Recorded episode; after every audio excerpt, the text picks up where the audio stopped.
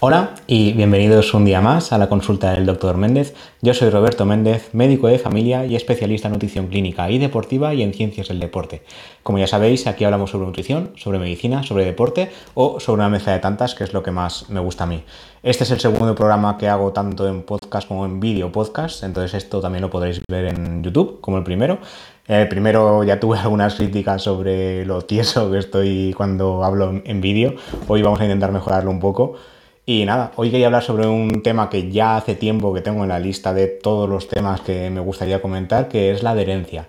Normalmente la adherencia se tiene como concepto en base a las dietas, es decir, adherencia a una dieta, pero realmente el concepto se puede extrapolar a todo lo que hacemos en el día a día, sobre todo en los ámbitos que comentamos en este podcast, que son dieta, ejercicio y medicina también. Esto lo iremos comentando poco a poco. Primero, el más obvio, el tema de la dieta, que es la adherencia a dieta. Os voy a leer la definición, que la tengo por aquí, porque queda mejor que si la, digo de memoria. La definición exacta es la capacidad de una persona para adquirir un nuevo hábito alimentario que perdure en el tiempo y que le lleve a cumplir con sus objetivos de pérdida de peso. Tanto dentro de la alimentación como fuera, la adherencia es clave para mejorar los hábitos. Esto implica también ejercicio e implica también eh, medicina. La medicina lo, explicaré un poquito más después porque yo diría que no se suele tener en cuenta en la consulta del día a día. Yo hasta que intenté eh, aprender más conceptos sobre nutrición y deporte tampoco lo veía tan importante, por decirlo de alguna manera. Y ahora, hoy en día, después de todo lo que he ido leyendo y demás, pues me parece que lo es y mucho. En el caso de las dietas, la adherencia, eh, como ya he comentado, es eh, la capacidad para seguir un hábito. Los seres humanos somos gente, somos animales, perdón, de costumbres, y si no adquirimos esa costumbre como toca, no va a llegar a buen pie. Eh, ¿Qué es entonces la adherencia a una dieta? Si me dispongo a perder peso o a ganar masa muscular o a mejorar hábitos alimentarios, por decirlo de alguna manera, a cualquier cosa que requiera un seguimiento, un hábito, si no lo hago con ganas, no lo voy a hacer, ¿vale? Entonces, ¿qué pasa con el tema de las dietas? Ahora que llega el verano, porque ahora mismo eh, esto estoy grabando el 1 de mayo, eso se publicará mañana, día 2, eh, ya se acerca el verano. Entonces, llegan las típicas dietas milagro. Las dietas milagro tienen cero adherencia. ¿Qué pasa con las dietas milagro? Las dietas milagro lo que hacen es perder peso muy rápido en muy poco tiempo. Y lo que pasa después es que hay un efecto rebote, porque no hay una adherencia. O sea, no, mejoramos hábitos alimentarios, no estamos eh, cambiando ningún tipo de hábito, sino que estamos buscando eh, mejorar rápido, sencillo, para toda la familia, que se suele decir, fácil. ¿Y qué pasa? Pues que el efecto rebote es incluso mayor. De hecho, la gente, los estudios dicen que el 97% de la gente que hace este tipo de dietas por no decir el 100%, eh, tiene un efecto rebote. Estos, eh, o sea, no solo en las dietas milagro, sino en la gente que, que lleva a cabo una pérdida de peso eh, no mantenida. O sea, una cosa es perder peso a largo plazo, poquito a poco, progresivamente, y otra es hacerlo de golpe. Cuando las cosas se hacen de golpe y demasiado fáciles, salen mal. Esto aplicado a las dietas y aplicado a todo lo que os podáis imaginar. Entonces, en el tema de las dietas, lo que, eh, para que una dieta tenga adherencia nos tiene que gustar. Lo que no podemos hacer es pasar de, basar nuestra vida en ultraprocesados y pasar directamente a comer fruta y verdura como si no hubiera mañana porque lo dicen las guías médicas o las guías nutricionales. Lo que hay que hacer es mejorar la alimentación poco a poco, progresivamente y cambiando cosillas eh, durante el tiempo. O sea, si por ejemplo de normal para, de postre, esto es un ejemplo drástico, ¿no? Pero si de postre todos los días nos hacemos un croissant de chocolate, eh, lo que no vamos a hacer de un día para otro es cambiar toda la alimentación de golpe y porrazo porque no lo vamos a seguir, no nos va a gustar y el organismo al final nos dirá, mira, esto no me está cuadrando, vuelva al croissant de chocolate. Pues una de las opciones principales sería cambiar en específico este postre en especial, no por una fruta. La fruta, al tener sabor dulce, el cambio no es tan drástico, pero no cambiemos todo lo demás de golpe. Hay que ir muy poquito a poco, pausado y con buena letra, como, como nos suelen decir cuando somos pequeños. ¿Vale? Eso por el ámbito de las dietas. ¿Qué es la adherencia del deporte? En el deporte, más de lo mismo.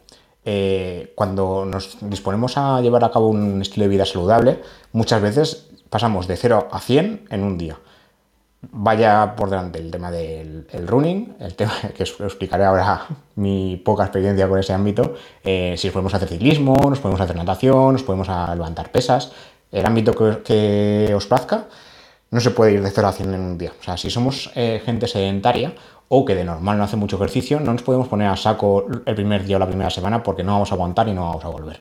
Que es lo que me pasa a mí en el tema del running. Por ejemplo, eh, a mí sí que me gusta ir al gimnasio, de, hecho suelo ir 3-4 días a la semana, últimamente 3 porque no dispongo de más tiempo, pero eh, lo que no podemos hacer es de no ir, de ir 0, o sea, 0 días y pasar a ir 5 porque el problema es que no estamos acostumbrados y si lo hacemos de golpe nos cansaremos y diremos, mira, esto no es para mí, no voy a seguir. Como anécdota, os cuento el tema del running porque eh, yo en su día intenté correr, que Pedro, el responsable de Palabra de Runner y del podcast Diario Runner, que muchos de, los que me oís aquí también escucharéis a él, eh, me dice mucho de que salga a correr. Yo lo he intentado, lo he intentado dos veces en mi vida y las dos ha ido mal. Primera, porque lo quise hacer eh, a una hora que no suelo entrenar. Yo suelo entrenar de, tardes cuando voy al gimnasio y intenté salir a correr por las mañanas en, en, esas ocasiones antes de ir a clase porque fue durante la carrera universitaria. Yo no suelo entrenar a estas horas, con lo cual, mal, eso ya fue un fallo. Y segunda, intenté ir muy a saco el primer día. ¿Y qué pasó? Pues que eché los higadillos y, y no, no vomité, ¿eh? pero no salió bien. La cosa es que me, reventé y no volví porque la experiencia para mí, para mí eh, mentalmente y para mi cuerpo fue mala. Entonces ya no me hacía ilusión volver a intentarlo. Algún día prometo que lo intentaré, pero de momento eso no pasará.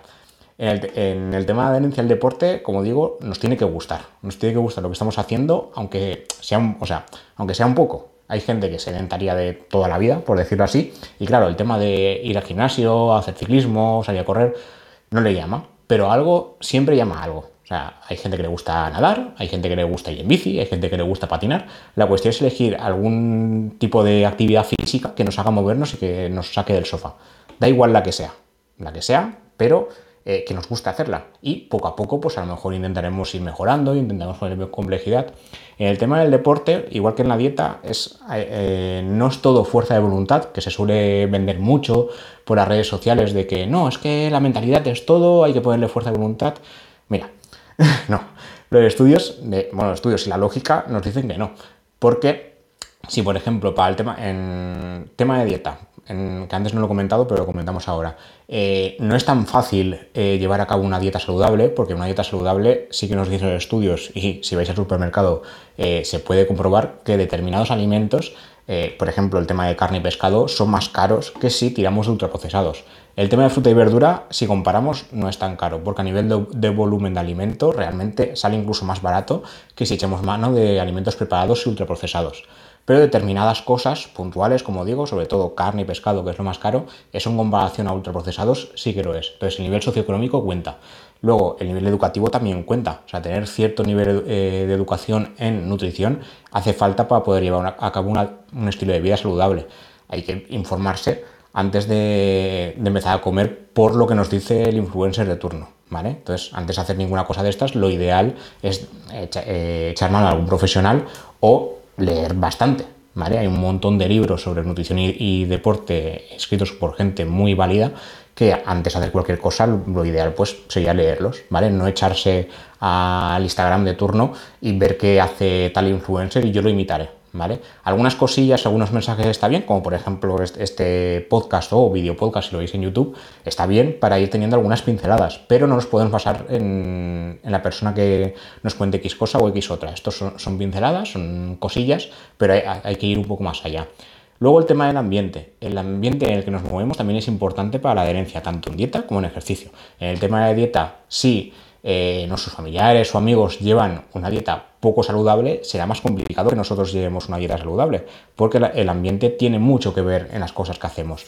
Luego en el tema del ejercicio también, como nueva anécdota, eh, recientemente eh, he estado de congreso, en, de hecho era de la Sociedad Española de Diabetes, y claro, yo normalmente cuando me voy de viaje, hasta ahora no suelo ir al gimnasio, no, porque vas en este caso el viaje duró cuatro días y, yo ya echaba por la borda el entrenamiento de esta semana, pero justamente allí en, este, congreso coincidí, porque era en las Islas Canarias, coincidí también con Pedro Moya de Palabra de Runner y me animó a ir al gimnasio.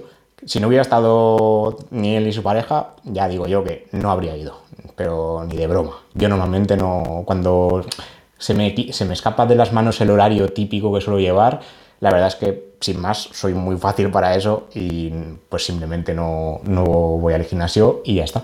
Pero esta vez sí que fui. Y ya digo, en el tema de la adherencia, el ambiente, en este caso el ambiente externo, nuestros familiares, amigos, conocidos o lo que sea, nos pueden ayudar mucho en el tema, nos pueden animar a, llevar a cabo un estilo de vida saludable. El tema deportivo, por ejemplo, este, animarte a ir al gimnasio fuera de tu zona de confort, ¿no? Si estás en casa y llevas una rutina de 3, 4 veces a la semana de ir al gimnasio es muy fácil, simplemente sigues la rutina y sin más, ¿no?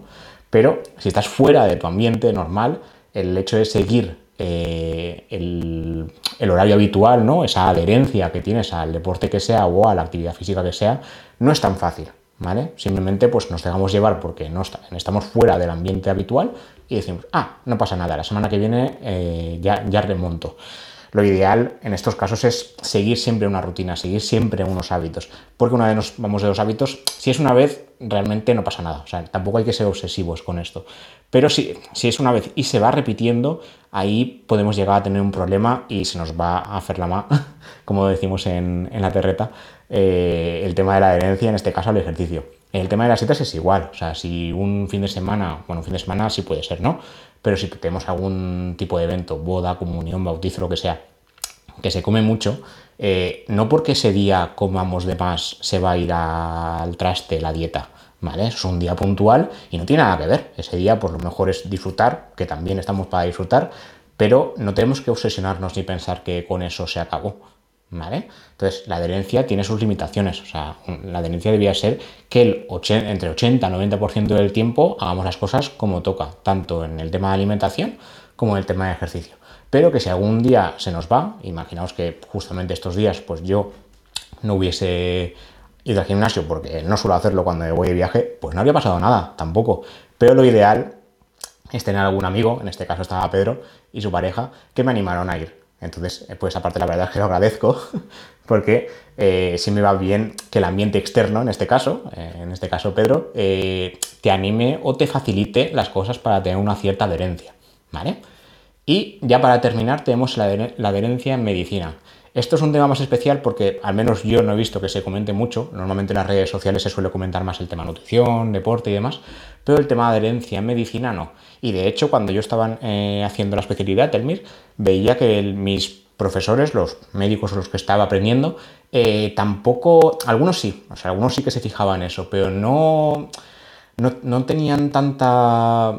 Eh, empatía por el paciente cuando pregunta estas cosas. En el tema de adherencia de medicina eh, me refiero al tratamiento. Nosotros cuando damos un tratamiento, eh, ya sea normalmente en fármacos, porque a nivel médico nosotros damos fármacos, el tema de consejos de estilo de vida poco a poco sí que se van introduciendo en la práctica diaria, pero no, nosotros no nos enseñaron eso. En la carrera realmente no te enseñan a, dar consejos de estilo de vida. Te dan algunas pinceladas. Yo, por ejemplo, sí que di clase de nutrición todos los años. Siempre había una asignatura de nutrición más o menos compleja, pero la había, que me consta que en otras, en otras carreras, o sea, en otras eh, carreras de medicina, en otras universidades, no, dan tanta nutrición como en, donde estudié yo. Yo estudié en, Reus, en Tarragona, y allí la verdad es que nos daban bastante nutrición, que no sé si fue por eso, por lo que me interese más, pero bueno, la cosa es que sí que, sí que había.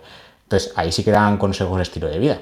Eso está bien porque el, paciente al final es, es, un todo, o sea, no solo es medicación, no solo es ejercicio, no solo es nutrición, sino que tiene que hacer de todo. Y el tema de la adherencia a medicina, nosotros nos tendríamos que fijar en el tratamiento.